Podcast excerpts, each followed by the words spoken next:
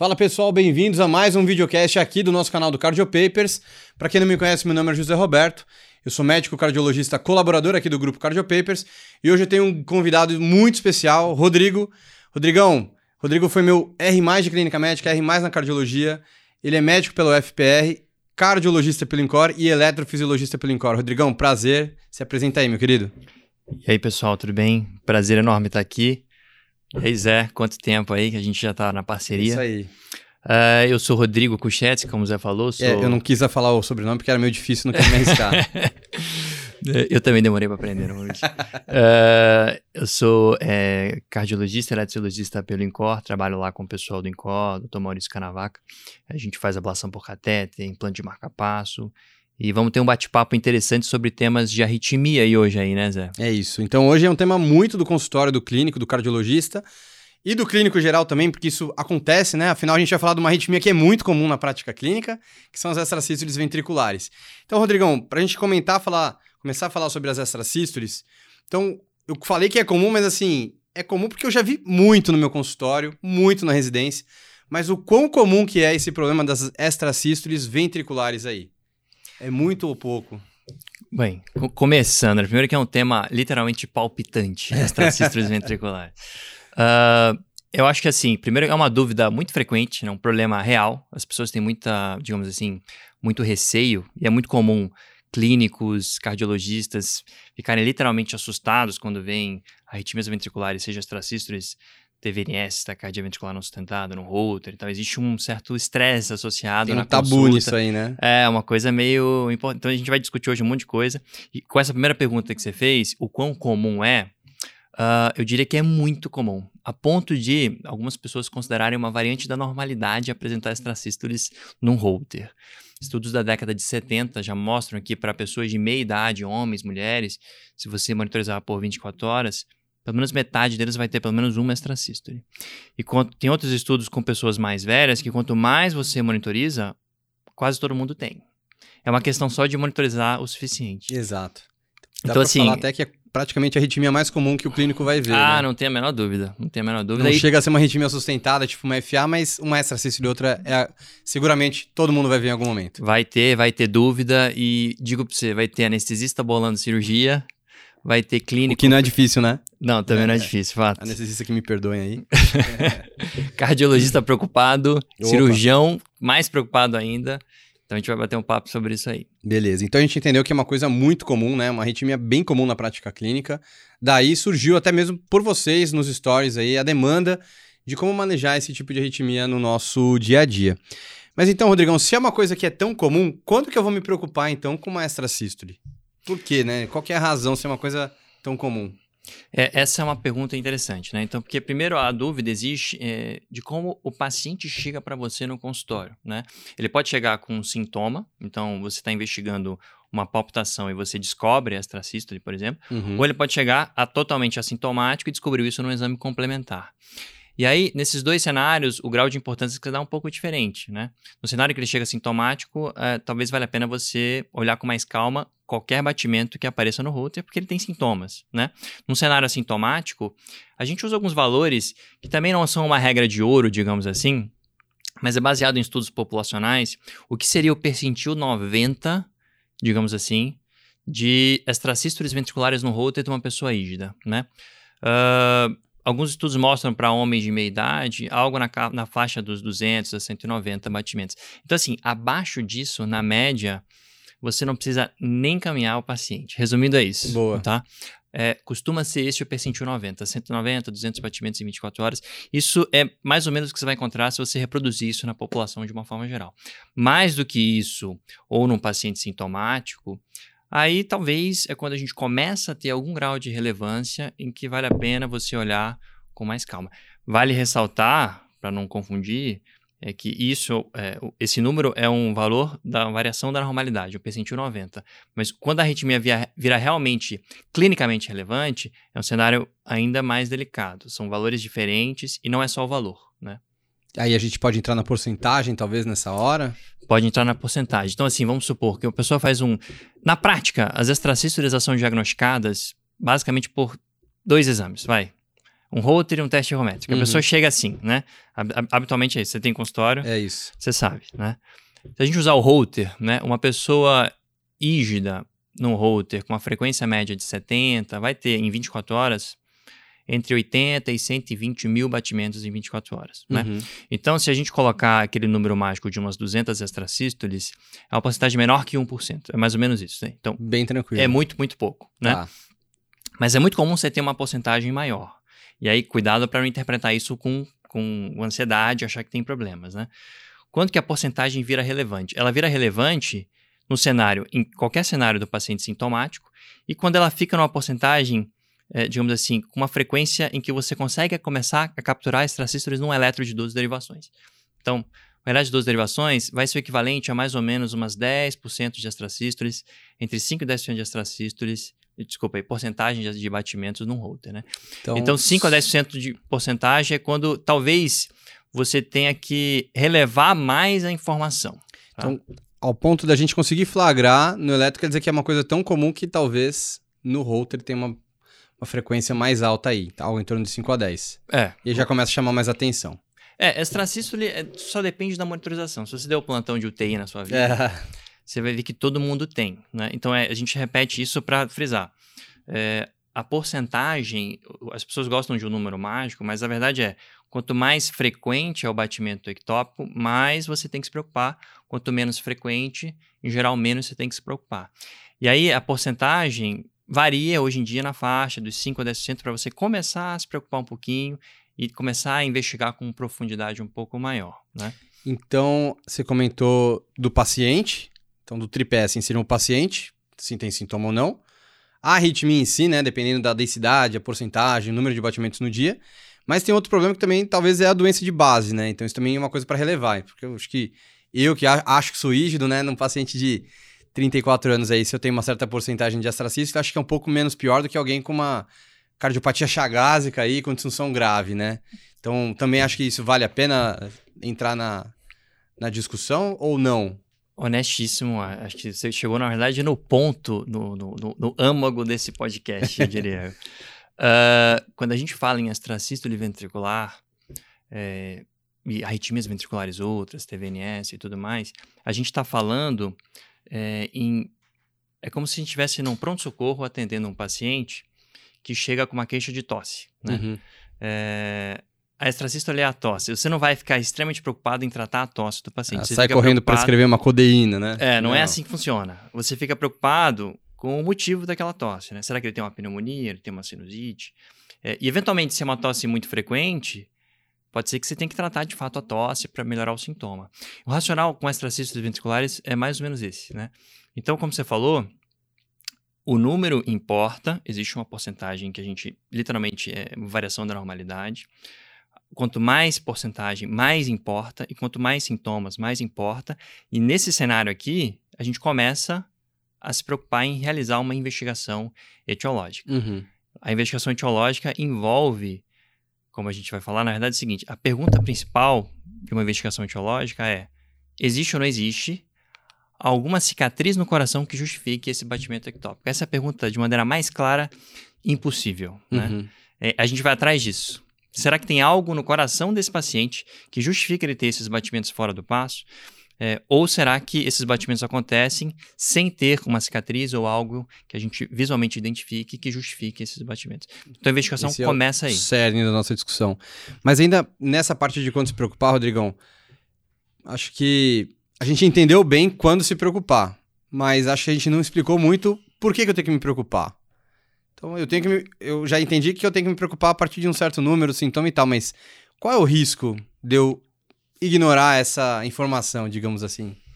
É, é, agora sim, né? Então você já sabe quando que você tem que se preocupar, agora por quê? Qual é o mal que o extracístole pode dizer? A pessoa leiga, intuitivamente falando, vai pensar que a extracístole é um batimento que pode depois virar uma TV, uma morte súbita, e as pessoas ficam preocupadas na hora, né? Não é bem assim que o cenário funciona, né? As extracístoles, elas, digamos assim, fazem mal dependendo do motivo delas existirem, Uhum. né? Esse é o primeiro ponto.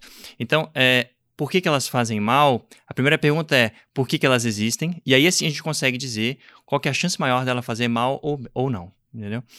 É, mas de uma forma geral, independente da etiologia, quando elas são muito frequentes, as extracístoles elas aumentam a chance de acontecer uma coisa no coração que a gente chama de, de sincronocardiomiopatia. Uhum. O que, que é isso? É quando o coração sente a dissincronia causada pelo excesso de batimentos ectópicos, né? Então, quando você tem... É o mesmo racional, por exemplo, do bloqueio de ramo esquerdo. O paciente tem bloqueio de ramo esquerdo e tem é, dissincronia, e você vai colocar lá um ressincronizador para melhorar a fração de ejeção desse paciente. Boa. O número de astracístoles funciona como se fosse algo do tipo, né? Uma carga muito alta gera desincronia e pode piorar a fração de ejeção, a função do ventrículo esquerdo. Então, essa é uma grande preocupação com a carga de astracístoles ventriculares. Né? Tipo o que também acontece com implanta marca-passo, que às vezes pode evoluir com desincronia também, mais ou menos isso. É mais ou menos isso. O marca-passo é como se fosse um holter com 100% de astracístoles é. ventriculares do VD. É literalmente isso, né? Perfeito. Então a gente começa a ter uma desincronia no ventrículo e essa desincronia pode gerar sintomas de insuficiência cardíaca e disfunção ventricular. Essa é, sem dúvida, um, das grandes, um dos grandes problemas que a gente pode encontrar com astracístoles. Um outro grande problema é os sintomas. Os sintomas podem ser relevantes. Alguns pacientes têm uma quantidade bem exacerbada de sintomas com cada batimento ectópico. Né? Existem até algumas morfologias de extracístoles que costumam ser mais sintomáticas do que outras. A gente vê isso na prática. Mas, de uma forma geral, o sintoma também é um problema. Né?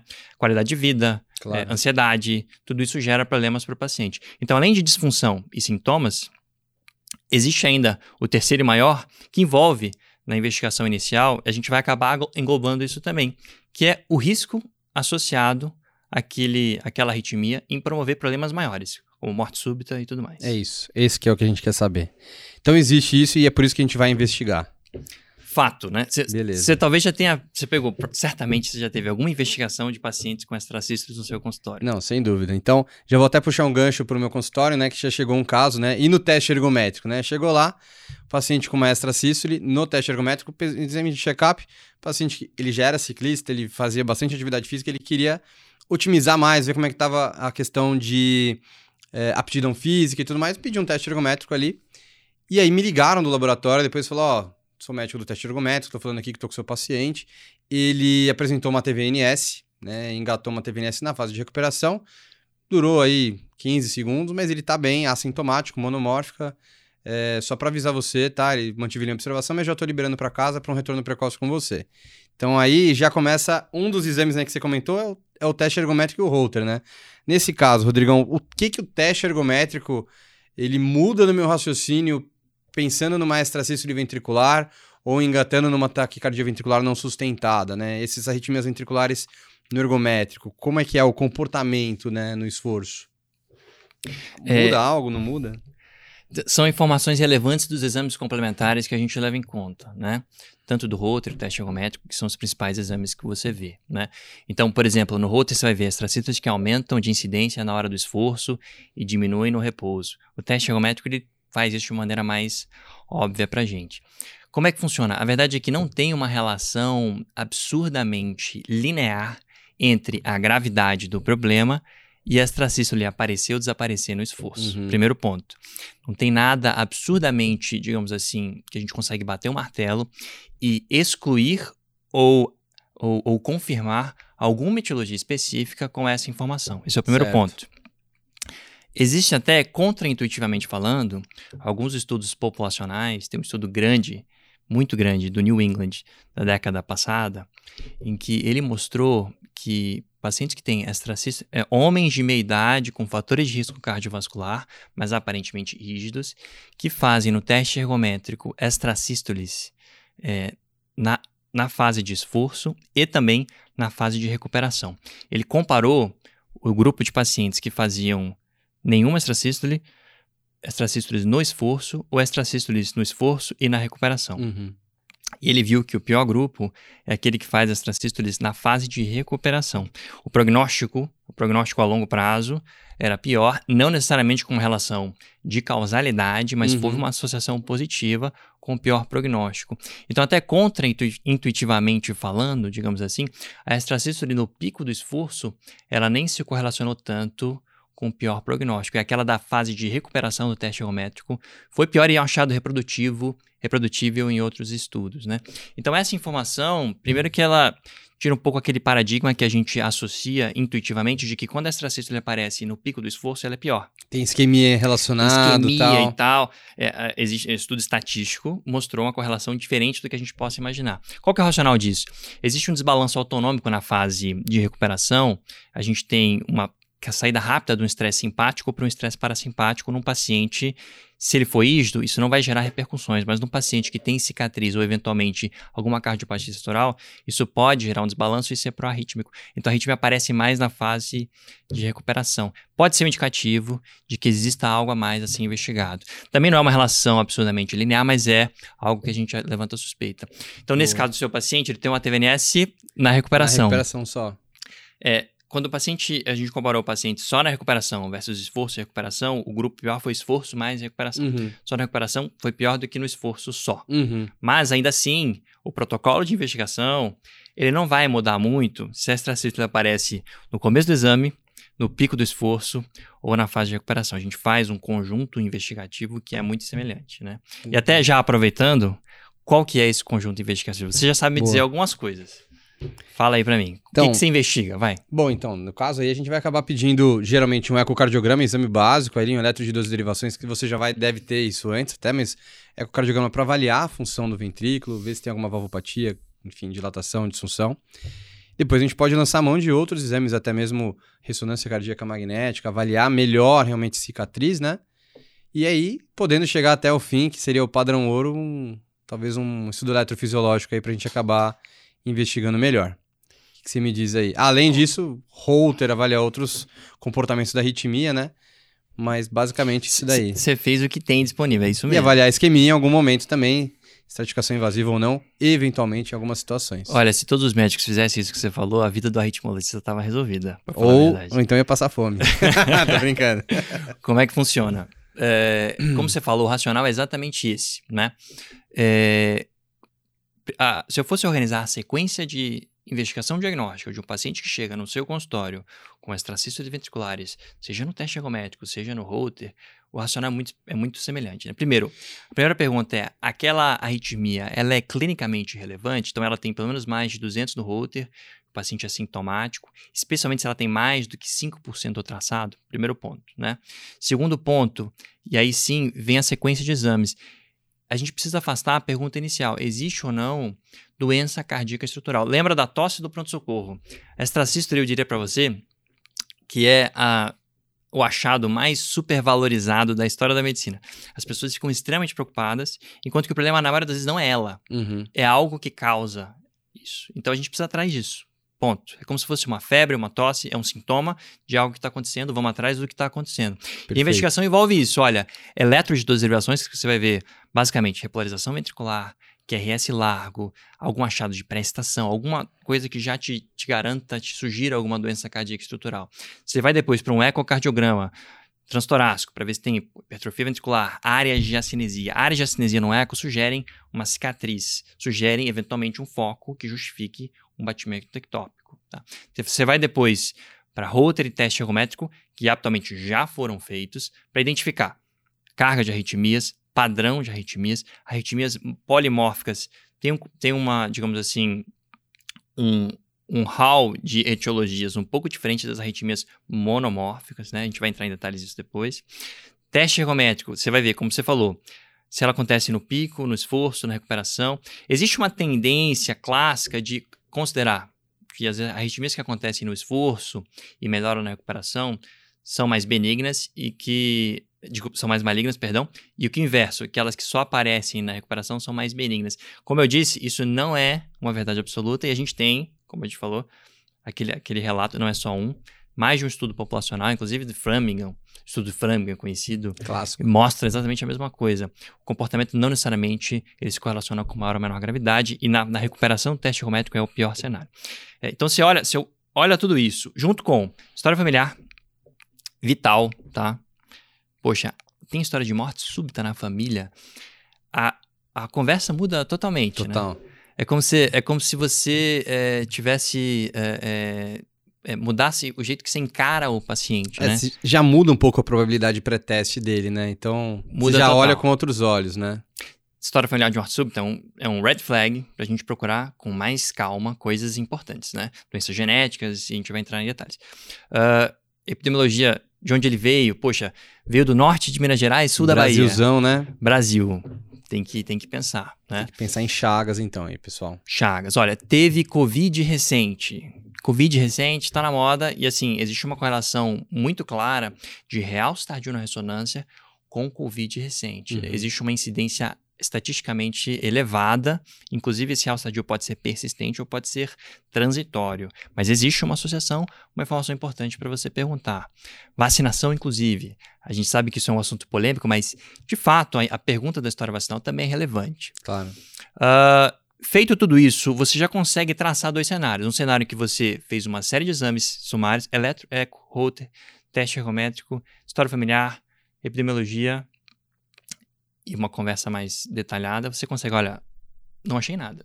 Não achei nada, a gente está caminhando para um caminho benigno. Uhum. Ou então achei alguma coisa, opa, estou caminhando para um caminho mais, vamos com mais calma. Eventualmente, você quer refinar a sua avaliação e você já fez tudo isso e continua na dúvida, poxa, não fiquei satisfeito, não tenho certeza, apesar de eu não ter achado nada, ele tem muita arritmia no roto, será que não vale a pena a gente eh, prosseguir uma investigação mais refinada? Hoje em dia a gente tem um exame espetacular na ritmologia clínica, na cardiologia, que é a ressonância magnética. A ressonância magnética, ela consegue fazer uma análise que há pouco tempo atrás a gente não conseguiria. Protocolo 3D aí? Opa! Lá, em, lá na Espanha? é. o ADAS, isso aí a gente fez a aprovação mesmo. Nem precisaria dessa refinada, pode ser um protocolo normal com realce tardio. Basicamente, ele refina a avaliação de doença cardíaca estrutural, né? Então, você eventualmente tem alguma coisa, eventualmente, em alguns pacientes específicos, tem alguns diagnósticos mais raros em que faz sentido você fazer um diagnóstico, uma investigação até mais refinada. É, é, PET-CT, biópsia no miocárdio, quando, poxa, tem alguma suspeita de que possa ser uma sarcoidose uhum. no meio, tem história familiar de alguma coisa estranha, também a investigação pode ser mais detalhada do que isso. Mas de uma forma geral, para o generalista, diria eu, a gente começa com os exames básicos, que tem praticamente em qualquer consultório de cardiologia, qualquer clínica, eventualmente se adiciona a ressonância e uma avaliação de isquemia no meio da jogada. Perfeito. Habitualmente é isso, tá? E aí Beleza. você vai conseguir diferenciar, poxa, se o teu paciente com extracístoles ventriculares, ele tem doença cardíaca estrutural ou não tem. Isso é meio que um divisor de águas, né? Então, a gente acabou de ver quando e como que a gente vai investigar, então, as extracístoles. E só aproveitando aqui o ganchinho, a gente falou um pouco aí também de entre TVNS e extracístole. A TVNS preocupa um pouco mais do que a extracístole, né? Ou não? E a TVNS? Existe uma classificação antiga eletrocardiográfica de arritmia ventricular complexa. Uhum. Inclui bigeminismo, trigeminismo, TVNS, enquanto que a extrasístole isolada, né, aquele batimento só, ele não seria, digamos assim, complexo. Uhum. O fato é que não é bem assim, né? A gente pode ter arritmias idiopáticas totalmente benignas que fazem TVNS, que fazem bigeminismo, trigeminismo, e pode ter arritmias extremamente malignas que fazem extracístoles isoladas, né? Então, o racional, ele não é tão direto, novamente, infelizmente, para dificultar o nosso raciocínio. Mas, fato é, TVNS, ele, digamos assim, acende um alertazinho um pouco maior quanto à presença de doença cardíaca estrutural na sua investigação, né? Uhum. Vale a pena você ter uma certeza mais será que dá para dizer isso? Uma certeza mais absoluta de que o paciente tem um coração normal quando você tem uma TVNS no seu exame de métodos gráficos aí, sabe? Boa. Porque é, tem muitas extracístoles, arritmias idiopáticas, benignas, que fazem um padrão de TVNS. Às vezes, extracístoles de músculo papilar idiopática têm esse comportamento. Algumas extracístoles idiopáticas de cúspide de aorta mas, de uma forma geral, a presença do TVNS te remonta à possibilidade de uma cicatriz, uma micro-reentrada. Então, te remonta à possibilidade de uma doença cardíaca estrutural. Vale a pena você refinar a avaliação. Né? Então, sim, né? de uma forma um geral, mais. faz sentido você se preocupar um pouco, sim, né? Porque já te sugere uma etiologia de base não tão é. normal, né? Só saiba que não necessariamente é um doente que vai ter, vai ser mais grave, mas você merece uma atenção maior perfeito. por identificar isso. Perfeito, perfeito. Então a gente já falou de quando e como investigar, né? É, algum exame laboratorial te chama atenção também, Rodrigão? É, disso, assim. É, a gente faz. Ambulatorialmente, um distúrbio eletrolítico, alguma coisa, acho mais difícil, né? Mas. Ainda bem que você pegou nesse ponto, porque fato é que, além dos exames originais que a gente falou e da história, os exames laboratoriais também são, fazem parte da triagem inicial, sim. É, e aí, o básico do básico é todos os eletrólitos, a gente costuma pedir sódio, potássio, magnésio cálcio. É, função tiroidiana é o básico, tem uma série de estudos epidemiológicos de hiper e hipotiroidismo com carga de arritmias atriais e ventriculares, né? Então vale a pena, a gente sempre pede. Né? Uhum. É, a gente falou da epidemiologia, sorologia para doença de Chagas eventualmente entra nesse bolo. Né? Legal. E outra coisa que talvez faça sentido é troponina e BNP. Porque, veja. Até é, no ambulatório. Até no ambulatório. Legal. A gente sabe, e aí tem um estudo muito interessante. Eu não, eu, se, se, eu lembrar a fonte, eu vou te mandar, daí você manda para o pessoal. Beleza. Mas é um estudo clássico nas aulas de arritmia que remonta a classe funcional do paciente numa consulta ambulatorial e os achados de Holter em pacientes que têm insuficiência cardíaca. Uhum. Então, pacientes que têm classe funcional 1 têm uma carga de arritmias do Holter bem menor do que pacientes em classe funcional 4. Uhum. Então, só o fato de você estar tá com uma insuficiência cardíaca descompensada vai te aumentar a carga de extrasístole. O estresse mecânico da sobrecarga volêmica no ventrículo é, faz um aumento da chance de você ter automatismo, atividade deflagrada. Então, você secando o paciente com IC, por exemplo, compensando hemodinamicamente, também vai te diminuir a carga de extrasístoles, né? então, é, esses exames complementares laboratoriais também são vitais na avaliação inicial, né? E aí, é, até assim, Holters, um ponto a mais em relação a isso, Holters e testes ergométricos são laudados em vários lugares diferentes no Brasil. Uhum. Mais de uma vez, eu já peguei Holter de extracístole supraventricular, que era ventricular, já peguei teste ergométrico mal laudado. Então, é... Muita coisa também é laudada pela máquina, né? Tem um pré-laudo, né? Acaba sendo isso, né? Se não tem alguém refinando a avaliação, né? A máquina acaba Pode deixar uma... passar. Não é um chat GPT ainda, né? Ainda não é, vai chegar lá. Mas vale a pena você pensar em repetir o exame antes de você ficar extremamente assustado em prosseguir a investigação muitas vezes. Às vezes você faz uma investigação sumária, né? E começa ali repetindo o exame. Ainda sobre exames básicos, já na investigação a gente faz algumas associações também, viu? É, o fato, como você falou, de extracístoles que acontecem mais no pico do esforço, te fazem a necessidade de afastar com certeza isquemia no meio da jogada. Uhum. Se você pega um holter de 24 horas em que a carga de extracístoles é muito maior na noite, no período do sono, vale a pena você pensar em apneia do sono uhum como um contribuinte. A gente sabe que hipoxemia aumenta a carga de extracístoles ventriculares, a apneia do sono, a hipoxemia, sobrecarga de ventrículo direito, pode também estresse mecânico, o racional mesmo. Outra associação, extracístoles que acontecem mais no cenário de bradicardia pós-prandial, sugere alguma vagotonia no meio, eventualmente pós-alimentar é um achado frequente. Você tem uma associação com excesso de café, excesso de álcool, são perguntas que você faz também no seu, no seu digamos assim, no seu consultório para investigar. Então, a abordagem inicial é uma boa conversa, exames complementares, repetir ou ter certeza que os exames foram bem feitos uhum. e tentar identificar alguns padrões. Você faz isso tudo e você chega numa conclusão. É uma arritmia benigna ou maligna. Se você ainda tiver dúvida, tem exames mais refinados. Boa, que é o que a gente já comentou, né? O teste ergométrico, Holter, ressonância. Exato. Então, Aí a gente já tem lancento o braço aí, né, Rodrigão? É isso aí. Para investigar isso, como a gente já comentou. E de achado importante, Holter, só para relembrar então, 200 batimentos ou 5 ou mais porcentagem aí das 24 horas. Ressonância se tiver disfunção, realce.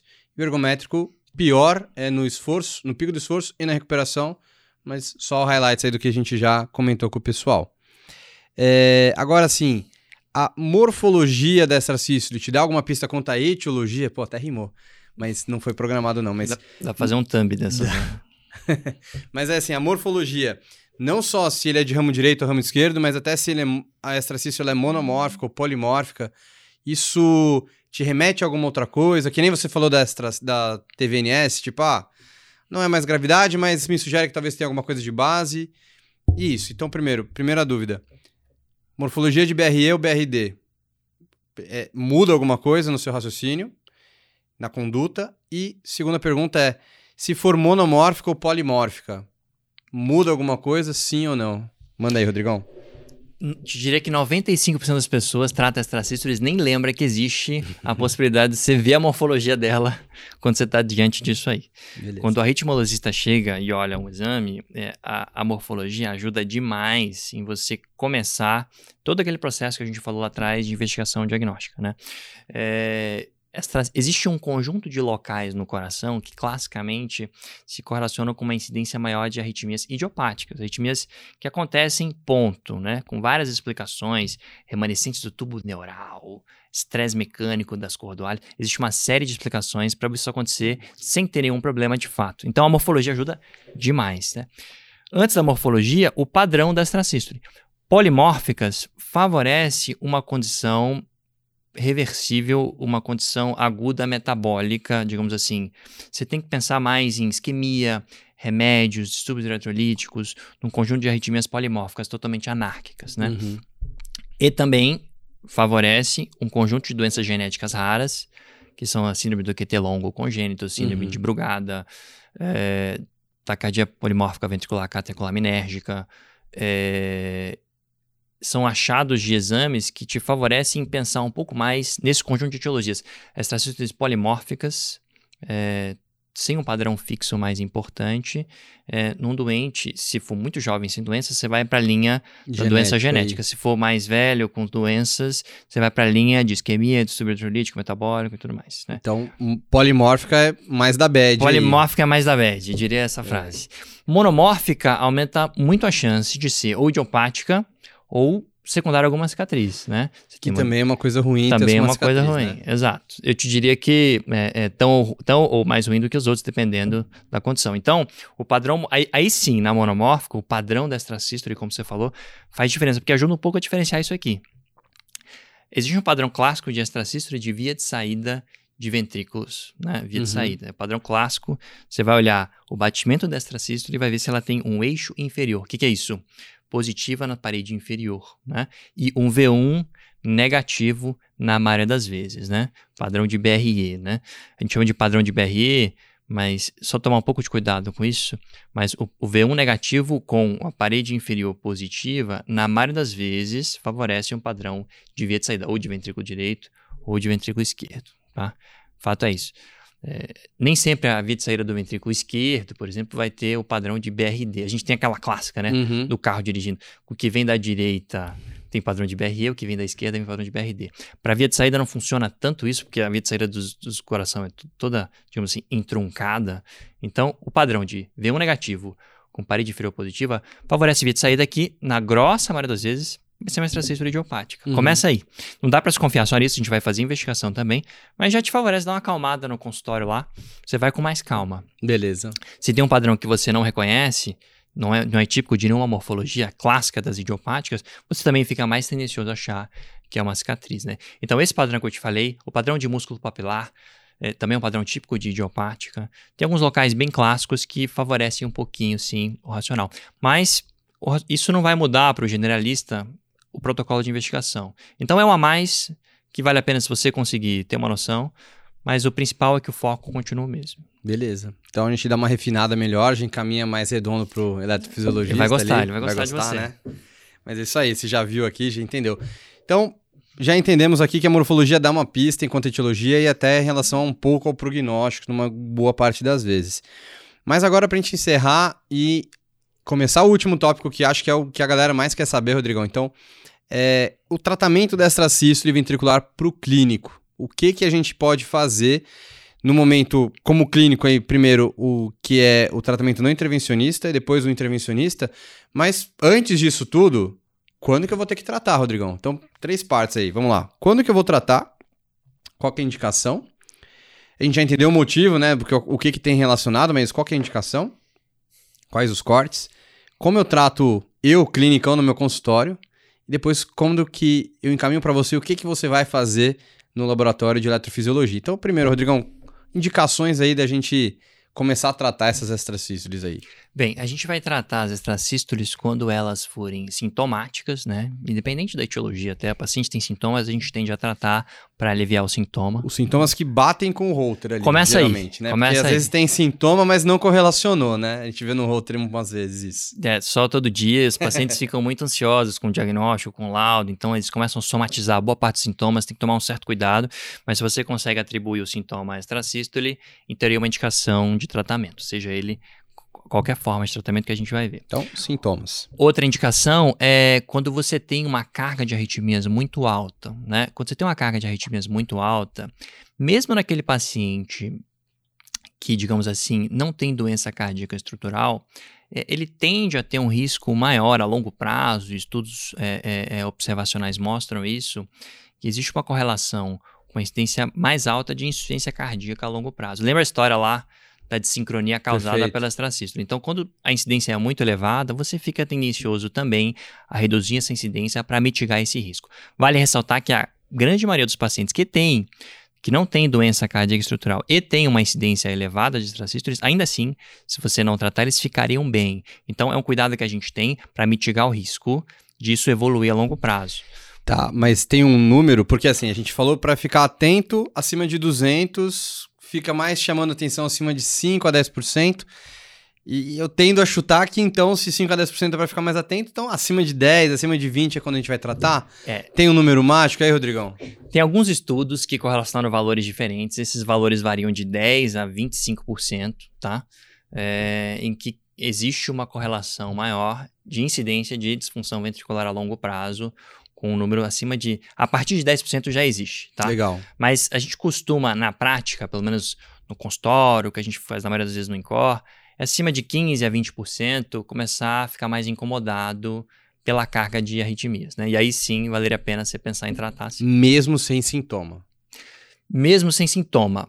Ponto é, existe a chance também, e isso está em diretriz, na última diretriz da S, você pode fazer um watchful waiting, digamos assim, mesmo no paciente assintomático com uma carga elevada, você pode também só observar, porque a estatística é de que a maioria desses pacientes a longo prazo ou melhoram espontaneamente quando eles não têm doença cardíaca estrutural, ou é, não evoluem de fato para uma conse consequência grave, como disfunção ventricular. A estatística era que, para quem tem mais de 20%, na maioria dos estudos, era 10 a 20% de incidência desse pessoal de aí. Do pessoal que já tem bastante. Que já é né? é pouca gente. Então, não é uma coisa assim, nenhuma emergência médica se uhum. sair tratando, meu Vai pro PS, vamos impregnar com Ancoron. Fato, esse é o primeiro ponto. Nossa, agora Ancoron tá muito grave, vamos botar um CDI. Lembra, a conversa começa na etiologia e o tratamento é como se fosse a tosse do pronto-socorro, né? A gente trata sintomas e trata uma incidência alta para reduzir, a densidade, reduzir esse risco com calma.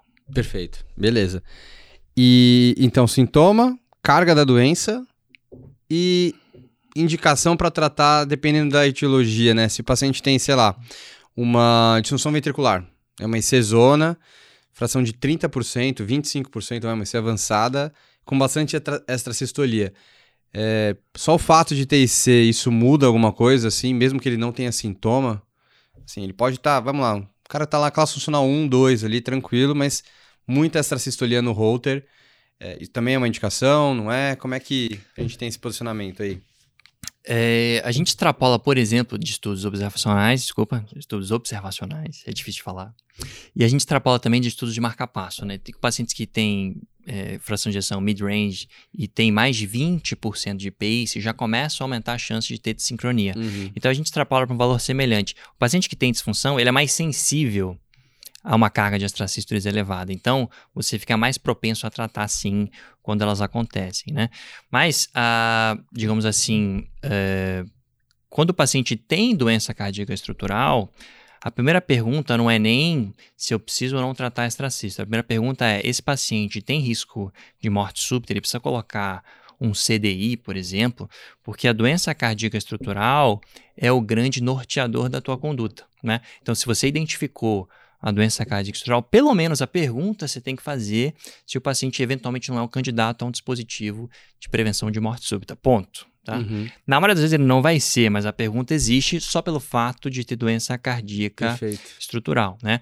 E aí nesse paciente você fica mais sensível para tratar, os valores de corte na prática são semelhantes, 10, 15%. E aí as opções terapêuticas nesse grupo de pacientes aqui, elas são menores, né? Tá a presença de cicatriz no coração, ela restringe, digamos assim, as possibilidades terapêuticas, é, diferente do paciente que não tem cicatriz no coração, que a gente vai com mais calma, a gente trata também pelos mesmos valores, mas com muito mais calma. E a pergunta do CDI, atualmente, ela não entra é, a não ser que você tenha dúvida se não é aquele paciente, poxa, que tem doença genética, Uhum. ou QT longo, pro GADA, TVPC e tal. Se é um paciente ISDO normal, a pergunta do CDI atualmente não cabe aqui, né? Aqui já cabe, então essa diferenciação é Até que porque vale. não entra, né, como indicação de CDI a extrasístole em si. Né? A gente vai Isso ter é- as diferenças primárias e secundárias Essa aí. pergunta, é, esse, ponto seu é vital, né? É importante. A gente falou de CDI, gente, mas não entra CDI como.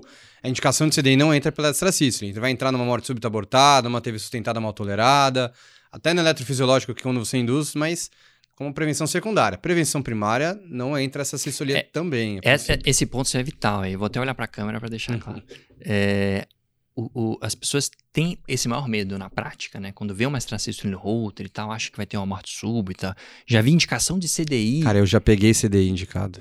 é, aí é mais grave, porque já colocou. É. Mas isso existe. E aí não existe nenhuma diretriz. Você pode ler qualquer artigo que você quiser, ninguém indica CDI, profilaxia primária, secundária, por uma arritmia ventricular isolada, ca- em alta densidade, TVNS exclusivamente no router. Não é assim que funciona. O que, que indica o CDI? A etiologia. Uhum. A etiologia e a fração de injeção. É isso que indica hoje o CDI. A gente refina a avaliação com ressonância e tal, mas a ressonância é mais importante, a fração de injeção e a etiologia do que o router. Você não precisa de nem você nem, você nem precisa de um router, na verdade, para indicar um CDI. Então esquece, são coisas dissociadas, né? Mas quando você por meio da extracístole, identifica a presença de doença cardíaca estrutural, e aí que aqui sim é o problema, aí sim vale a pena você refinar a sua avaliação, esquece o router. É a tosse que te levou a descobrir a pneumonia. Pneumonia. Boa. Então, Rodrigo, a gente entendeu aqui das indicações para tratar.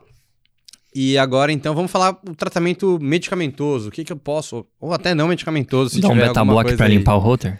Não, beta-block é o mais tranquilo, né? Mas a mildarona é o mais frequente que a gente vê aí, né? Limpar a o router. arritmia doidona, a mildarona, né? Então, é, comenta aí, o que, que a gente tem de tratamento não intervencionista? E se você tiver, sei lá, é, CDI, se tiver alguma outra eletroterapia aí, um, um- aquela... Ah, agora esqueci o nome, mas teve aquele do, do Covid lá, um, um killer aí, killer total lá, como é que é? Terminator killer aí pra Ah, acabar as... Exterminator killer aí pra acabar as arritmias também aí, se tiver alguma dica. Mas comenta aí primeiro, o que, que a gente tem de tratamento não intervencionista para lançar a mão aí no ambulatório, visto que a gente já entendeu quando que a gente vai tratar, né? Então, sintoma, carga, disfunção, a gente vai atrás da disfunção e vai atrás, mas o que, que a gente faz? Então você já seguiu todo esse racional aí e agora você indicou o tratamento, né? É, a, a maioria dos erros está nessa etapa, não é nem na- no, no tratamento. Mas você já indicou o tratamento, quais opções que você tem? O primeiro tratamento é: tem, existe algo é, reversível que você, na sua investigação, identificou que possa justificar? Então, por lá, tem um TSH muito alto ou muito baixo, você tem uma apneia do sono que você não tratou, é, tem isquemia ativa, o paciente tem isquemia ativa, tem uma DA de 80% com TVNS no pico do esforço, ah, tem lá um potássio de 2 que usa uma fórmula para emagrecer, Uhum. é, usa, toma 20 xícaras de café por dia. Tem até um estudo recente do New England associando carga de café com extracístoles ventriculares, inclusive. É, ou uso de álcool exacerbado, que é um clássico também. Então, a primeira etapa do tratamento é você tentar tirar um fator ou causal ou exacerbador facilmente reversível, Uhum. né? Fiz isso, eu posso repetir o router em seguida, e aí se a gente continuar com extracístoles a despeito do controle desses fatores, ou se eventualmente eles forem de difícil controle, aí você parte para o tratamento medicamentoso, né? Perfeito. Primeira opção básica aí de consultório, diga clássica, na verdade, beta-block e magnésio. Essa é a Boa. clássica. Mas aí, vamos começar pelo magnésio aí, porque o magnésio é uma coisa que a gente usa muito, a gente aprende bastante lá no Incor, tem bastante uso lá no ambulatório da arritmia, né? Tem um trabalho do Dr. Francisco Darrier. Exato. Então, só dá uma pincelada então do, do uso do magnésio, né? Que é o pidolato de magnésio. É, esse trabalho, esse trabalho lá do INCOR foi tese de doutorado de alguém, o doutor Darria certamente vai escutar esse podcast, ele vai saber detalhes. A gente pode deixar até o link do trabalho, foi publicado no Cielo. É, basicamente usou o pidolato de magnésio, mas a gente na prática usa outros magnésios, dá uma extrapolada também, magnem B6 e tal. é, em que ele comparou a carga de extracístoles ventriculares idiopáticas, então o paciente não tinha doença cardíaca estrutural, usando o pidolato de magnésio e fez um controle de segmento se eu não me engano, com duas semanas, depois teve meses. Uhum. E viu que houve uma redução na incidência e na carga das extracítoles com o uso do magnésio. Depois teve um outro trabalho mostrando que quando você retirava, elas voltavam a aumentar, né? Uma, um segmento desse trabalho Uma melhora dos sintomas também. houve melhora sintomática. Então, o magnésio, ele tem uma série de propriedades eletrofisiológicas em que ele parece reduzir a incidência desses automatismos. A gente pode usar, sim, com opção via oral. Di- Dica prática, a gente costuma dar aí, for Magnin B6 ou, ou pidolato de magnésio, pidomag, duas vezes ao dia, por 30, 60 dias, repete o roto e vê como é que fica. Tomar cuidado, absolutamente, é difícil intoxicar com magnésio, Ainda né? mais o VO. é, dá mais VO, mas é, uso indiscriminado eterno, eventualmente sem controle. A gente costuma fazer um controle com dois meses e tal, dá uma olhada, tá tudo bem para manter eventualmente. Costuma ser assim. É a primeira opção, tem uma eficácia interessante. É, Pouco efeito colateral. quase nada. Então, assim, vai bem. Entendi. Vai bem. Funciona extracístoles idiopáticas. A gente acaba usando para quando tem doença cardíaca estrutural, cicatriz, mas o fato é que a maior evidência de, de uso é com extracístoles idiopáticas sem cicatriz. Então, geralmente, pacientes sem doença cardíaca estrutural. E um outro ponto também que, independentemente do nível sérico de magnésio também, né? Isso, a gente não, não usou nesse trabalho, e absolutamente não é indicação de se dosar o magnésio para repor, é, existe um efeito independente aí. A gente faz um controle só, digamos assim, é, de, de, de, segurança, mas não existe uma indicação. Não é que nem, digamos assim, aquela albumina do cirrótico. Uhum. assim, é um pouco diferente o racional, você vai lá. Beleza. Então, independentemente do nível, você pode repor, né? Ah, tinha um Pode. magnésio de 2, já tava bom. Lembra que na gestante, você lembra? Pré-eclâmpsia em gestante ou eclâmpsia em gestante, a gente sulfata as pessoas com muitos Exato. gramas de magnésio por hora. Exato. E também tá tudo bem. Talvez elas tenham menos incidência de extracístoles aí. Tá aí um novo trabalho para ver. fazer um doutorado. é. Bom, que mais? Então a gente comentou do, do magnésio, que independentemente pode ser utilizado, né? Independente do nível. Melhor até a gente tem mais evidência para pacientes que não têm doença estrutural. É, extrapola isso também para quem tem. E aí você comentou do beta block, que esse acho que é o carro-chefe aí no tratamento das extracístoles ventriculares. Eu, eu reforço, eu reforço porque é importante as pessoas que não, não, não lidam todo dia, né? É, o tratamento está indicado, depois a gente seguir aquele fluxograma todo. Não adianta e não precisa limpar router. Uhum, Mas- Importante. Vamos reforçar. Já feito tudo isso, você indicou, vai lá, o magnésio, eventualmente não deu certo, ou você quer tentar uma coisa mais, mais forte, digamos assim, você vai lá, beta bloqueador.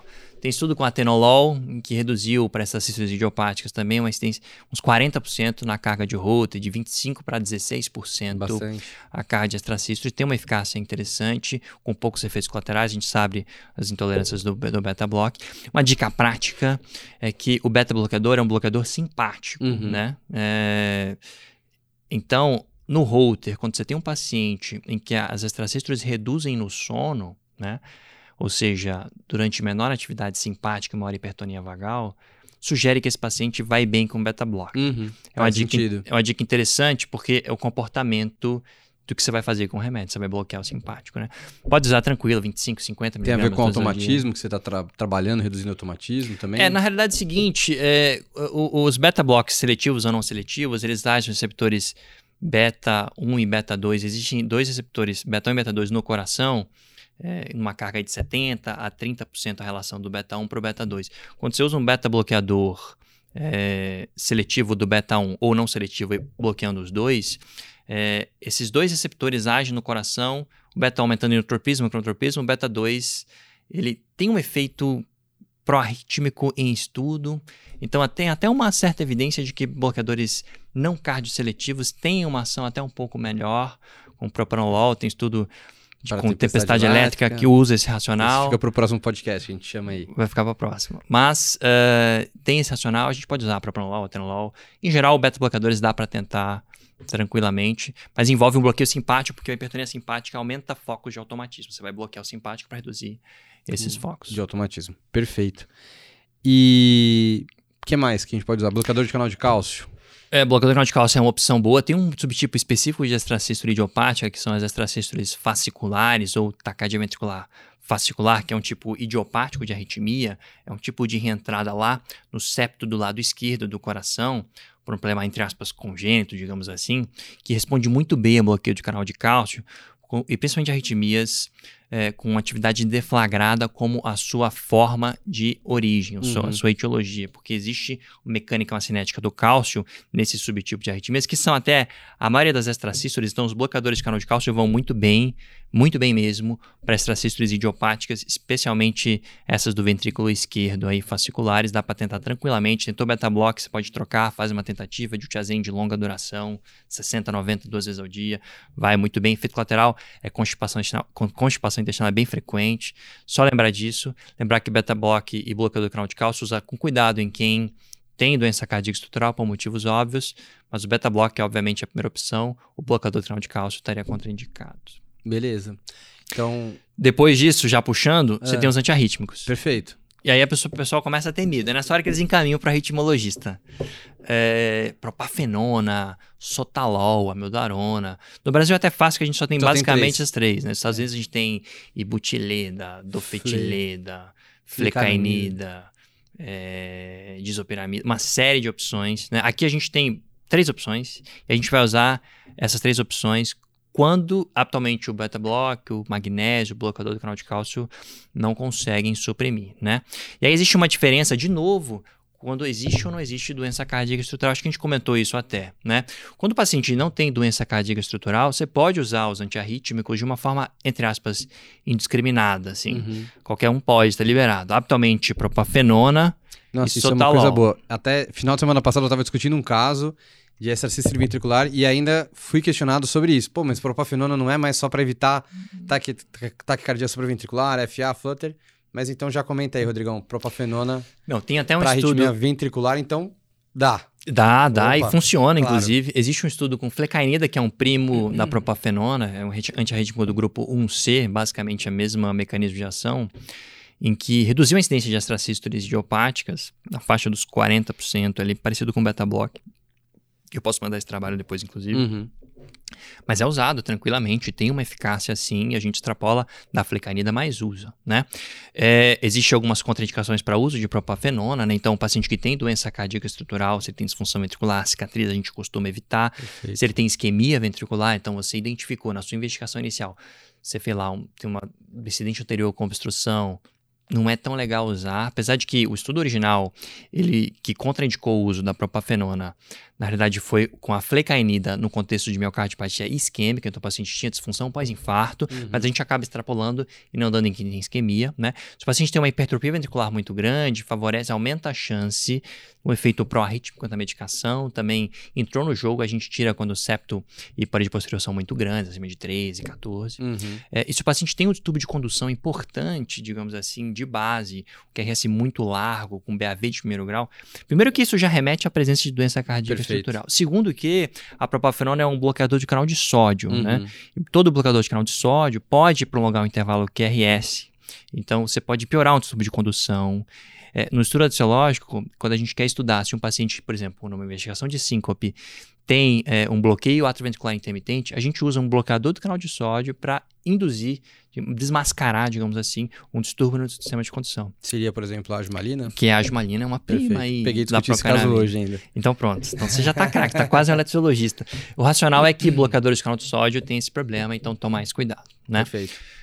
Outro sotalol, as pessoas têm muito medo de usar porque tem a história do intervalo QT. De fato, o sotalol aumenta o intervalo QT. Então, existe um controle de qualidade, digamos assim. A gente faz um protocolo de repetir o eletro em 3 a 5 dias. Tem um protocolo nosso lá no INCOR, doutorado de um colega nosso, Alberto, que está estudando um protocolo de introdução do sotalol ambulatorial. Né? Nos Estados Unidos a gente só coloca sotalol internado. Entendi. Então, assim, aqui a gente faz um protocolo em que a gente faz um eletro antes, dá o sotalol 60, 80 miligramas, repete o eletro duas horas depois, vê se o intervalo QT alongou 10 a 15%, até isso é tolerável, senão você tem que suspender a medicação, e repete o eletro em uma semana. Se está tudo bem, em geral, o paciente vai ficar bem com o sotalol, você vai fazer o eletro seriado. O sotalol funciona bem para extracístoles idiopáticas, tem uma boa resposta na prática, a gente tem ver isso com qualidade. Detalhe que o sotalol, para quem tem doença cardíaca estrutural, ele é mais polêmico. É, ele é seguro em usar em quem tem um CDI. A gente vai discutir na, no, no, podcast futuro aí de tempestade elétrica. O sotalol vai bem em quem já tem um CDI, reduz a carga de arritmias. Porque ele protege contra o potencial efeito pró-arrítmico da medicação em quem tem doença cardíaca estrutural. De bula você pode usar em quem tem disfunção até 25%, Uhum. mas na prática a gente em quem tem disfunção a gente evita, a não ser que o paciente tenha um CDI. E é bom para um isquêmico também, é uma opção também. Lembrar que para o isquêmico, principalmente aquele paciente que tem quase tudo para usar a propafenona, mas tem DAC, tem, tem DAC, né? Tem que não tratada, melhor não dizendo, tratada, né? tem isquemia vigente, o sotalol vai bem. Para FA paroxística, controle de ritmo, é uma excelente opção, mas para extracísio a gente usa basicamente o mesmo racional. Fechou. A meldarona, por sua vez, que é a, o, A mãe das antiarrítmicos. a mãe dos antiarrítmicos, como diz um colega meu que trabalha em UTI, é, existem as arritmias amiodarona tratáveis e as não amiodarona tratáveis. é isso aí. É, a meldarona é uma ótima opção, é muito eficaz, que tem uma série de efeitos antiarrítmicos, e, mas tem uma série de efeitos colaterais também, como a gente bem sabe. Tireoidopatia, depósito macular e corneano, é, depósito pulmonar com pneumonite. É, Hepatopatia. su- Subhepático. A gente teve paciente que quase foi para fila de transplante com hepa- Pele, impregnação cutânea. impregnação cutânea. Poxa, tem muito efeito. A meldarona, para longo prazo, a verdade é que hoje não seria autorizada pela FDA. Uhum. O uso por longo prazo, né? Mas é, tem alguns pacientes em que a gente não tem opção e esses pacientes atualmente são aqueles com doença cardíaca estrutural. A gente, na eletrofisiologia, considera, entre aspas, criminoso você dar meldarona para tratar um paciente sem doença cardíaca estrutural. Por quê? Não tem justificativa, né? Cê- passamos por tudo. Passamos por beta-block, bloqueador de canal de cálcio, Antiarrítmico. sotalol.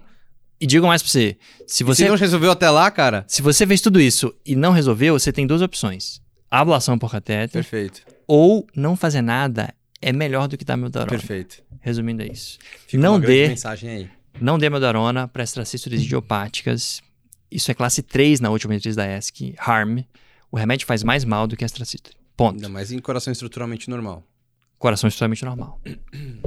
Até porque o coração que não é estruturalmente normal, que já tem disfunção, pela boas práticas de medicina, você já deveria estar usando algum beta-bloqueador com redução de mortalidade, né? Então, Começa aí. começa aí. Então, putz, se o cara tem uma disfunção ventricular, uma ICFR, e já tá com dose full de beta-block, seja carvedilol, metoprolol ou bisoprolol, por exemplo, e ainda assim tá tendo arritmia, aí sim, parte para outras coisas aí, mas já parte do pressuposto que ele- esse cara já deve estar medicado pela IC também, né? Presume-se. E aí, é, você já fez o tratamento não med- é, medicamentoso. Então, recapitulando, você trata causas rapidamente reversíveis, Perfeito. repete o router, continua lá, você parte para essas medicações, mas tem um grupo de pacientes em que ou a medicação não vai funcionar, ou ele não gosta de tomar o remédio, ou talvez você tem que ser mais eficaz no seu tratamento, tá? Uhum. É, e aí vem a opção terapêutica da ablação por catéter, que é uma opção muito eficaz é, quando muito bem indicada. Uhum, né? Perfeito. Qual que é o paciente que você tem que caminhar para um eletrofisiologista para fazer uma ablação por catéter no paciente que tem as tracístoles ventriculares, né? De novo, é aquele paciente em que é, você tem é, muita carga de arritmia que não resolveu com o remédio. Você teve, tentou várias opções aqui, meu, não funcionou. Segundo, ele não gosta de tomar remédio ou não quer tomar remédio, ele tem o direito da opção. Especialmente nesse caso aqui, ó, quando a arritmia, a ablação da arritmia traz poucos riscos, riscos, né? Sim. E aí a localização faz diferença. A ablação de extracístole, extracístole de via de saída de ventrículo direito é um procedimento relativamente fácil, tecnicamente, em comparação com a ablação de arritmias idiopáticas do ventrículo esquerdo, ali, via de saída do ventrículo esquerdo, músculo papilar. A conversa é mais enrolada. Uhum. Via de saída de VD e fascicular, em geral, é fácil. Então, às vezes você está lá, um monte de tentativa de tratar o paciente com remédio, não funciona, e você tem uma opção que o risco por si só já é bem menor, você pode ofere- oferecer ela com mais segurança, digamos assim. Então, o paciente que não resolve com remédio, o paciente que Ou que tem intolerância, ou né? que tem Enfim. intolerância ou não quer tomar, principalmente se ele tem uma incidência elevada. E aí tem um subgrupo de pacientes aqui, perdão, que você não pode atrasar a indicação da ablação, né? Que é aquele paciente que tem disfunção ventricular atribuída à extracístole, taquicardiomiopatia. E aí depois você tem que descartar todas as outras causas para também jogar a culpa na extracístole também, né? Tem que fazer tudo aquilo. Ah, Em geral, aquela investigação nossa ali Já liquidou também, já né? dá uma. Quando, é o paciente, até uma boa pergunta. Qual o paciente que você vai pensar em que. Que é uma pergunta assim: quem veio primeiro, o ovo ou a galinha? né?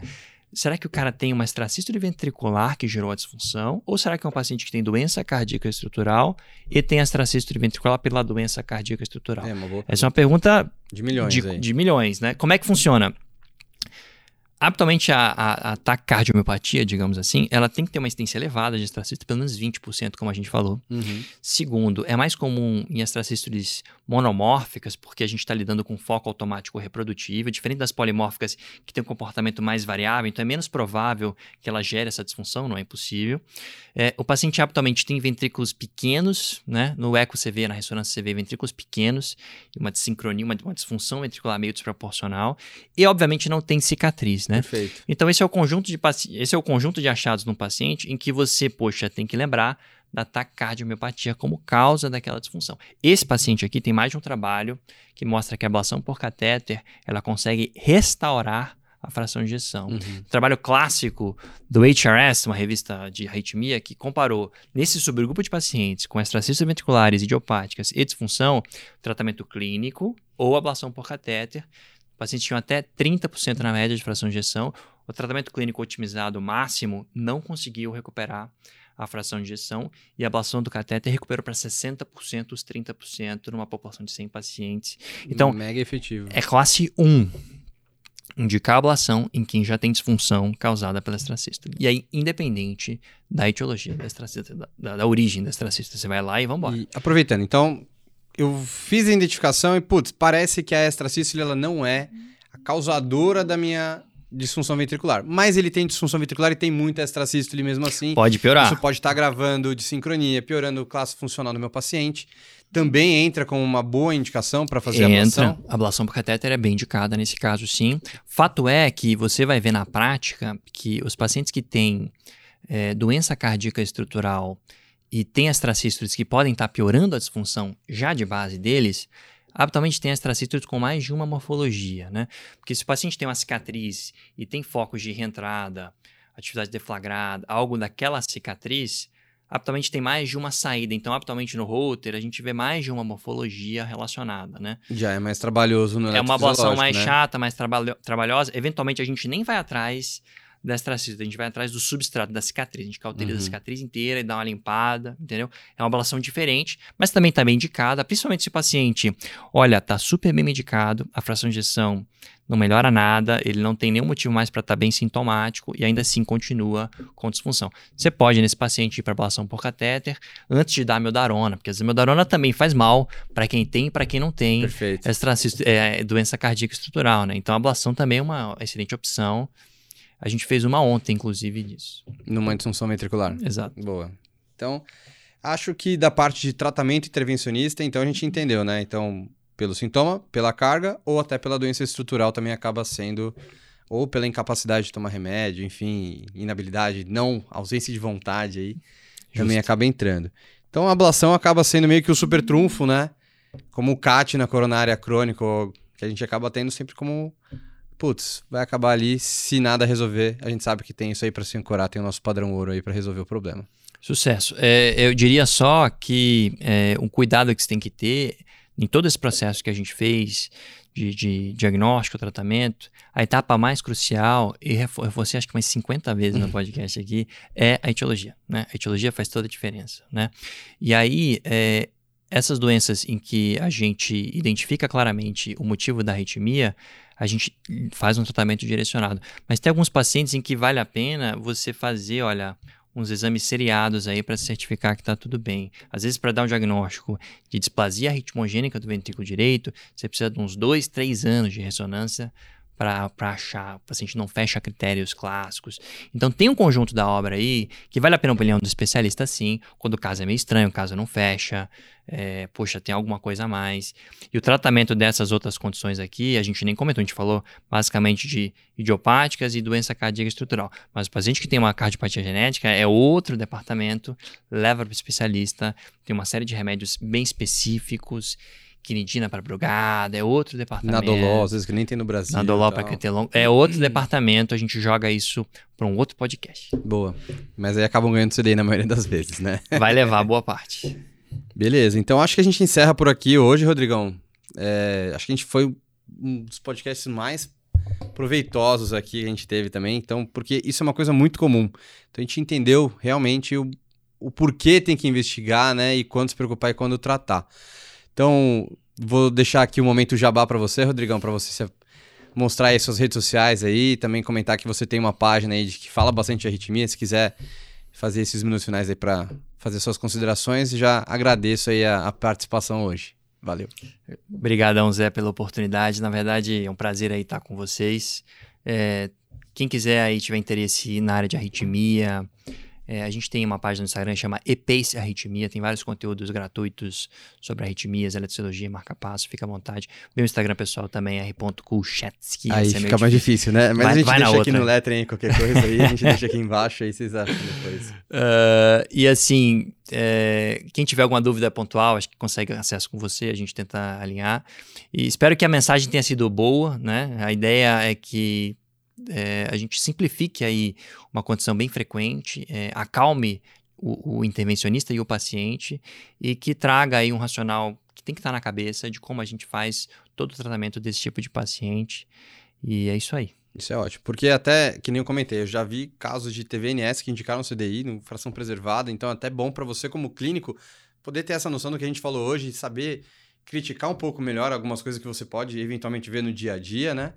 É, não que a gente seja senhor da razão, mas pelo menos a gente pelo menos pode se questionar e falar, putz, será que isso aqui é mesmo certo? Volta no podcast que o Zé e o Rodrigo conversaram e ver, putz, talvez não seja muito bem assim, acalma o paciente, acalma o intervencionista que às vezes quer fazer intervenção, acalma o paciente ou não, putz, esse aqui realmente tem que intervir. Então vocês, acho que com a, o papo de hoje vocês já tiveram bastante embasamento para atender melhor seu paciente no consultório com essas queixas de extrasístole. Valeu. Fechou. É isso aí. Pessoal, Valeu. Qualquer dúvida, comentem aqui. Também, se vocês gostaram, não deixe de clicar aqui no gostei. Quem ainda não conhece, não estava seguindo a página do Cardio Papers, é louco. Então já clica aqui para se inscrever. Toca no sininho para você também ser notificado das nossas próximas gravações também, não só do videocast, mas de todos os outros tópicos que a gente passa. Rodrigão, meu muito obrigado aqui. Espero te ver mais vezes aí. Também, se tiverem sugestões e dúvidas de temas, não deixe de sugerir aqui pra gente. Beleza, pessoal? Valeu e aquele abraço. Thank you.